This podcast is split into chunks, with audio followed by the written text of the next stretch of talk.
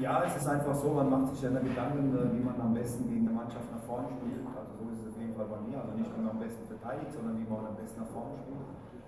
Und deshalb wollten wir heute auch die Variante mit, mit, mit Thorsten auf der Seite alleine, beziehungsweise dann nach oben stellen als rechter Verteidiger, weil er halt immer wieder ähm, ähm durch, durch seine guten Dribblings nach innen Überzahlsituationen herstellen kann. Äh, weil Regen, wie gesagt, mit fünf Mann gut verteidigt und, und ja, so ist ja auch das zweite Tor gestanden. Und, Thorsten hat es gut gemacht, aber nächstes Spiel auswärts in Salzburg ist wieder ein anderes Spiel, da macht man sich wieder andere Ideen, aber ist eine Option.